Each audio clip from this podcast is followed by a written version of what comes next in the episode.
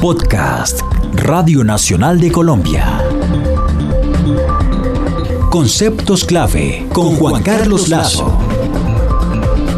El contexto y la profundidad de los hechos de actualidad.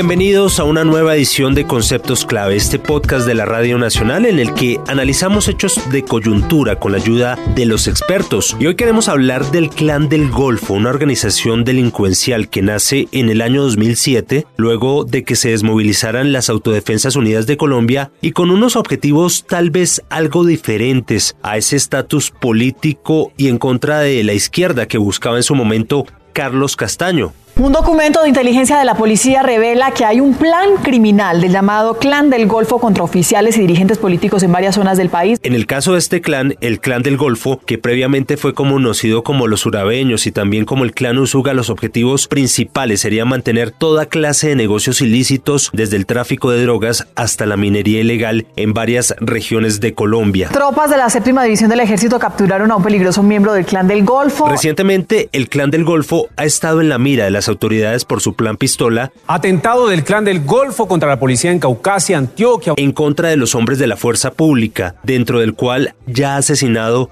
a 10 policías y ha dejado heridos a otros 30. Y para conversar sobre las proporciones que ha tomado este grupo delincuencial vamos a hablar con el analista en seguridad John Marulanda. Doctor Marulanda, gracias por estar con nosotros. Y para empezar, ¿usted cómo calificaría al Clan del Golfo? ¿Como una organización política o simplemente como una organización militar que tiene injerencia en múltiples negocios ilícitos? Mire, esa es una organización netamente criminal con técnicas y tácticas militares y con aspiraciones políticas. Por eso ellos se hacen llamar autodefensas gaitanistas en el aspecto político, aspiran a eso. Por eso ellos están con el plan pistola, que es un plan, una técnica eh, de tipo militar, de tinte delincuencial, y por eso son un cartel del narcotráfico, porque son básicamente una organización de crimen organizado. Claro, se ha hablado de esas intenciones de esa organización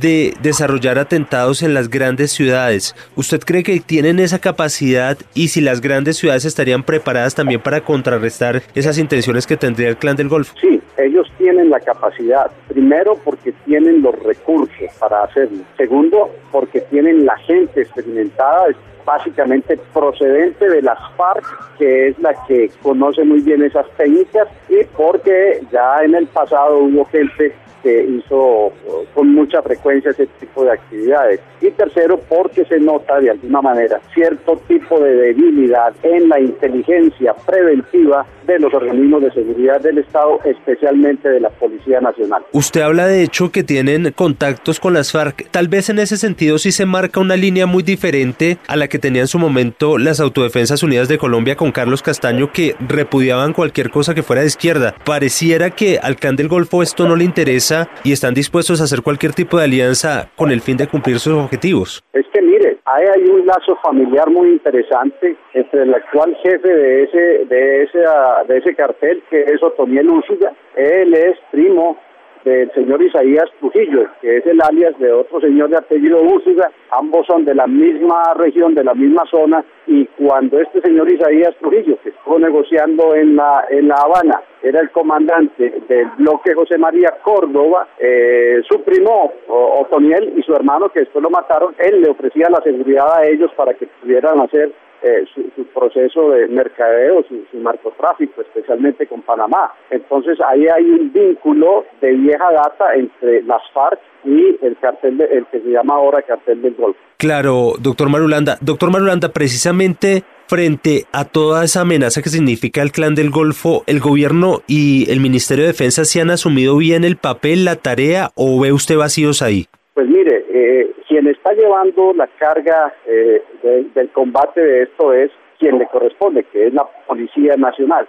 Pero evidentemente ante la evolución del cartel, la adquisición de armas cada día más sofisticadas, el empleo de técnicas y tácticas que ya son de tipo militar, no policial, hacen que la fuerza, las fuerzas militares puedan entrar en apoyo de la policía para combatir esta amenaza que es muy fuerte. Desafortunadamente, el cartel del Golfo no solamente es fuerte en traficar narcóticos, sino en el manejo de bases sociales. Acuérdese que ellos han logrado parar cinco departamentos, han logrado crear huelgas en más de 100 municipios en diferentes partes de esa región donde ellos operan. Luego hay una base social que los apoya por necesidad y por beneficio económico. Eh, y contra esa base social es muy difícil que o policías o militares puedan actuar. Frente a los jefes de ese clan del Golfo, este hombre Otoniel, ¿quién es, de dónde surge y por qué ha sido tan difícil capturarlo? Bueno, los Úsuga, eh, eh, los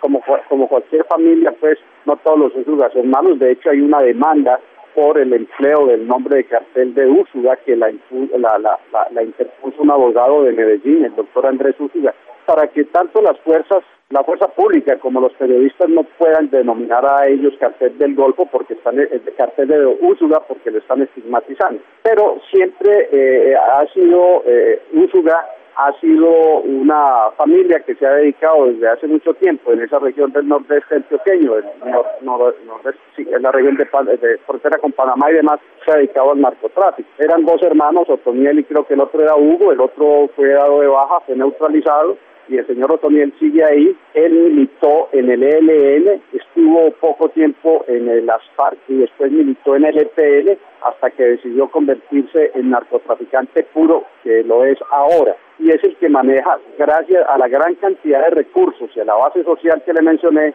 es el que maneja eh, con sus lugartenientes todo ese entramado de, crimen organizado que realmente es poderoso y que es una amenaza de seguridad nacional. Claro, y, y ese sujeto, Toniel, ¿dónde se estaría resguardando? ¿Por dónde se estaría moviendo? Y, por qué es tan difícil llegar a acceder a él? Esa es una buena pregunta, pero para los hombres de inteligencia de la policía, que son los que básicamente le están siguiendo el rastro, él ha sido varias veces localizado, pero la operación para su captura o neutralización ha fracasado por alertas tempranas que él tiene muy bien distribuidos alrededor donde se mueve, donde permanece. La base social, la base social de esta organización de crimen es la que le da esa seguridad a, los cabecillas para prevenir cualquier acción de la fuerza pública en contra de ellos. Eh, la frontera con Panamá, la, la región del Darién, es una región muy propicia para que esta gente se esconda o permanezca ahí, porque es una región que no tiene control ni del gobierno colombiano ni del gobierno panameño. Eh, selvática, eh, llena de trochas y por donde desde 1500, principios del siglo XVI, se ha venido realizando contrabando para Colombia.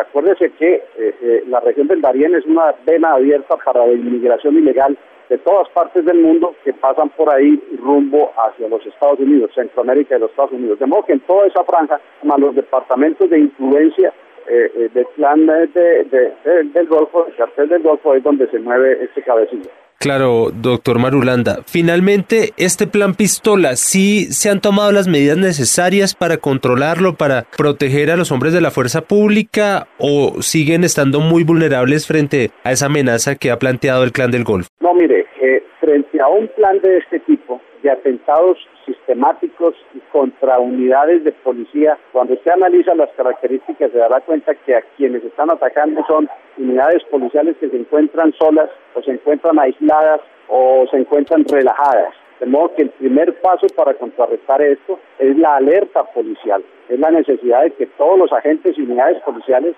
se enteren de qué es lo que está sucediendo y tomen las medidas precautelativas del caso. Eh, yo creo que ahí hay un problema y es de que eh, eh, la propaganda de la paz luego de los acuerdos de las FARC, les llevó a ellos la idea de que una vez firmado esto y, echaban las campanas al vuelo, ya no había guerra y podían relajarse. Y si usted se da cuenta, los incidentes donde le dan a la policía son policías que están solos, desayunando, con el fusil a un lado, una pareja que se mete por allá a una vereda, dice haber un caso. Eso es lo primero que hay que cambiar y creo que está cambiando. Ya la policía se nota en una actitud más preventiva, más defensiva Segundo, se necesita una reacción contundente, contundente, letal, para prevenir, disuadir que estos bandidos así, sigan haciendo eso. Y finalmente, de pronto lo más importante, una muy buena acción de inteligencia, inteligencia de combate que, se llama, para que puedan existir alertas tempranas y se puedan identificar potenciales blancos y probables o posibles eh, enemigos para atacar estos blancos. Pues perfecto, doctor Marulanda, le agradecemos mucho por estar en este podcast de la Radio Nacional, Conceptos Clave, y a nuestros seguidores los invitamos a estar pendientes del análisis de un nuevo hecho de coyuntura en un próximo episodio a través de nuestra página www.radionacional.com. Acabas de escuchar Conceptos Clave con Juan Carlos Lazo. Un podcast de Radio Nacional de Colombia.